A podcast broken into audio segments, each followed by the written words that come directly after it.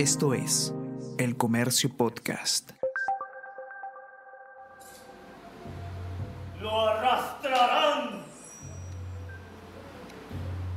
Y a golpes, a golpes le llenarán de pólvora la boca. Lo volarán. Y no podrán matarlo. Bien lo decía Alejandro Romualdo en ese poema casi himno, el canto coral a Tupac Amaru II, ¿Qué es la libertad? En su prosa, Romualdo evocaba a la valentía, al temple y a la fuerza del que fuera un símbolo en la lucha por la independencia del Perú. Haciendo el paralelo con el fútbol, si tuviéramos que hablar de alguien a quien golpean una y otra y otra vez, ¿No sería el brasileño Neymar el ejemplo perfecto? No para compararlo con nuestro precursor, ojo, sino más bien para entender cómo, a pesar de los golpes, patadas, lesiones y todo, allí sigue el jugador de Brasil, de pie otra vez, para intentar una vez más llevar a su selección a lo más alto. Neymar Jr., ese jugador al que las patadas de los serbios sacaron de algunos partidos en Qatar 2022, es el protagonista del quinto episodio de esta temporada de Jugamos como nunca. Mi nombre es Miguel Roca y este es el podcast de historias deportivas del comercio.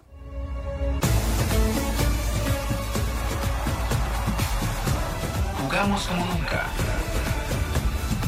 Edición Qatar 2022. Esta es la acción. En la cintura, ¿eh? Rodilla en la cintura, mirá. Golpe durísimo del jugador colombiano. Venía con algunas dificultades y cambio, ¿eh? Cambio, no va más Neymar. Venía con algunas dificultades con una paralítica que había sufrido ante Chile. Arrastraba un golpe anterior de partidos anteriores y ahora... Uf, esos, esos golpes en la zona lumbar duelen y mucho. Afuera Neymar, Impensado final tiene Brasil para un partido que lo tenía ganando 2 a 0. Algunos hombres, sobre todo los que resumen a sus países, arriesgan su salud en beneficio de una causa. En las guerras que se definen con balas se les llama patriotas. En las otras, sin pelotones pero con pelota, se les ha visto con el número 10 en la camiseta. En Chile 62 fue el rey Pelé, un problema muscular lo sacó del campo ante Checoslovaquia y pasó a engrosar la lista de 50 lesionados en el que es llamado el mundial más violento de la historia. Él, que tenía los movimientos de una gacela, no pudo escapar de la cacería. En Italia 90, el fetichismo de los argentinos con Maradona se trasladó de su rostro de eterno furioso a sus pies de oro, a su pie de oro. Allí el gráfico publicó una foto en primera plana del deformado tobillo izquierdo de Diego, inflamado como una pelota de golf. En ese mismo torneo, sin embargo, los dos jugaron la final del mundo. Es lo que todos los brasileños hoy piden que ocurra con Neymar y su tobillo derecho. Ya le pasó en Brasil 2014, el mundial construido para que la verde amarilla sea campeón pero ocurrió que un rodillazo del colombiano Juan Camilo Zúñiga le fracturó la tercera vértebra lumbar y se le acabó la copa. Desde la tribuna vio cómo Alemania le hizo siete goles a su selección, humillándola. Allí empezó el karma. En Rusia 2018 llegó con serios inconvenientes por lesiones anteriores. Además, se perdió la Copa América 2019, donde el Scratch fue campeón. Los tobillos también son una preocupación para Ney que lo obligaron a perderse casi 50 partidos entre el Barcelona y el Paris Saint-Germain desde el 2014. Tristeza no ten fin. Schweinsteiger se tira de central, atención que va.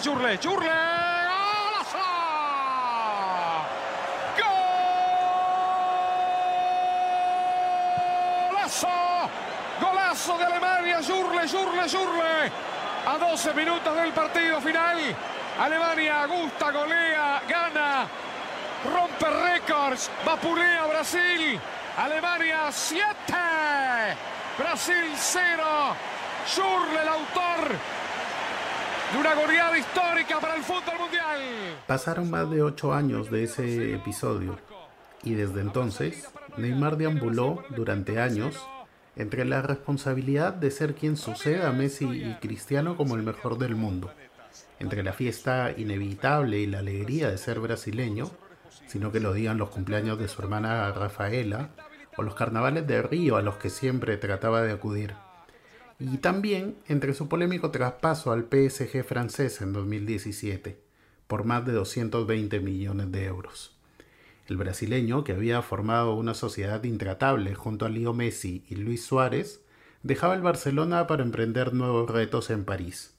Esto junto a Kylian Mbappé, con quien parecía crear una estupenda relación y ahora claramente no tanto, y junto otra vez a Messi, el argentino que desde hace año y medio también dejó el Barça y ahora se reencuentra con su fútbol en Francia. Eso sí, el brasileño, en 2015 y 2017, fue el mejor de los terrenales, tercero en el balón de oro, detrás de los que están en la estratosfera, Messi y Cristiano Ronaldo. En 2018, un año después de estar cerca de la gloria, y con una Brasil que decepcionó en el Mundial de Rusia, la realidad era otra. El brasileño Neymar registró un año muy complicado y la lista para los ganadores al balón de oro lo hace evidente al terminar en el lugar 12 en las votaciones. El futbolista más caro de la historia no le ha ido del todo bien desde que abandonó al Barcelona para emigrar al PSG, donde no ha lucido como se esperaba. El delantero sufrió una lesión en el tobillo que lo marginó por varias semanas con su club, mientras que su participación en la Copa Mundial de Rusia fue muy criticada por sus desplantes, fingiendo o exagerando faltas. Hace un año, Neymar terminó en el tercer lugar por el galardón que entrega la revista France Football, acompañando en el podio a Lionel Messi y Cristiano Ronaldo. Ahora, las votaciones desnudan la baja de juego y protagonismo de la estrella brasileña. Todavía recuerdo el partido en el Nacional, en medio de la pandemia. Perú controlaba el encuentro hasta que apareció Neymar. Aquel Perú-Brasil acabó 4 a 2 con goles del brasileño. Entonces surge la pregunta, ¿cómo se combaten la habilidad, la viveza y hasta la forma de ridiculizar que tiene el brasileño cuando se enfrenta a sus rivales? El camino fácil es derribarlo con una patada en la canilla, un pisotón en el tobillo una plancha por detrás. El camino fácil. Una tarde, César Luis Menotti fue consultado sobre lo mismo a propósito de Pelé, el rey del fútbol de todos los tiempos. Menotti utilizó lo mejor que tiene para resolver el misterio, la inteligencia. La única forma de marcar a los genios como Pelé es con una tiza. Carlos Zambrano no coincide con esto. Eh, sinceramente es un gran jugador, uno de los mejores del mundo, pero para mí es un payaso, de verdad. O sea, con todo, con todo respeto, él, es consciente de todo lo que hizo ¿no? en el campo. ¿no? O sea, es, como te digo, es un gran jugador, pero buscaba la más mínima. ¿no? O sea, en el área se, tiró como cuatro o cinco veces para ver si le, si cobraban penal. Al final logró su objetivo que le cobraron dos penales. O sea. Más que periodista de fútbol, para entender lo que produce la arena brasileña, hay que ser Galileo o Copérnico. Es una constelación de estrellas notable la que produce el fútbol en ese país, en la que difícilmente se puede hacer un podio unánime, pues las décadas y la televisión agigantan u ocultan lo que hicieron esos próceres, antes y hoy. Del campeón de Suecia 58, por ejemplo, casi no existen videos. El soñado monarca del 2002 sobran TikToks. ¿Cuál es el lugar que ocupa Neymar en esta escalera hacia la cima? Es un artista más que un definidor, un cínico que juega al fútbol a partir de la máxima que produce penales y faltas. Amagar, es decir, engañar, dejar en ridículo. Pero además es un atacante que puede moverse por todo el frente de ataque sin que la banda o el sitio de media punta lo intimide.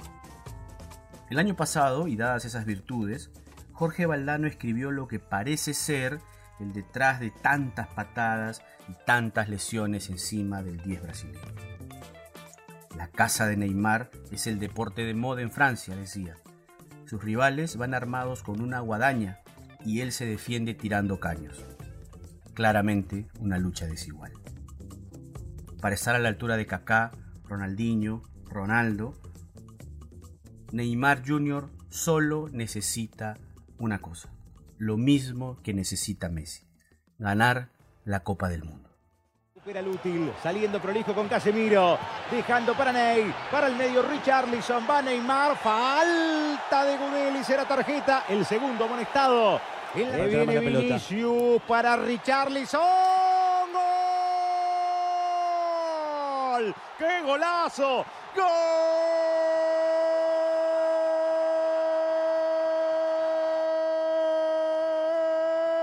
De Brasil, de Brasil, de Richarlison. Para desatar la fiesta en Lusail. ¡Qué buena contra brasileña! Y fantástica la pirueta del goleador. Chiche lo pensó como nueve y él paga con goles. Durante los 80 minutos que estuvo en cancha ante Serbia, Neymar recibió nueve faltas de los futbolistas europeos. ¿Cuántas faltas hizo Serbia durante el partido ante el Scratch? 12. Nueve de ellas a la superestrella brasileña. Si esto no es una emboscada o cacería, la verdad que se le parece bastante. Ahora Neymar, que está en duda para lo que queda de la Copa por un esguince de tobillo, es la gran pieza faltante en el rompecabezas de Tite, el DT que busca la sexta estrella para la verde amarela, pero que necesita a su actor estelar y en plenitud para poder alcanzar su objetivo. ¿Se logrará? Miguel Villegas y Miguel Roca conducen Jugamos como Nunca, el podcast de historias deportivas del comercio, bajo la edición y coordinación de Soine Díaz y Josema Romero. Nos encontramos en una próxima edición.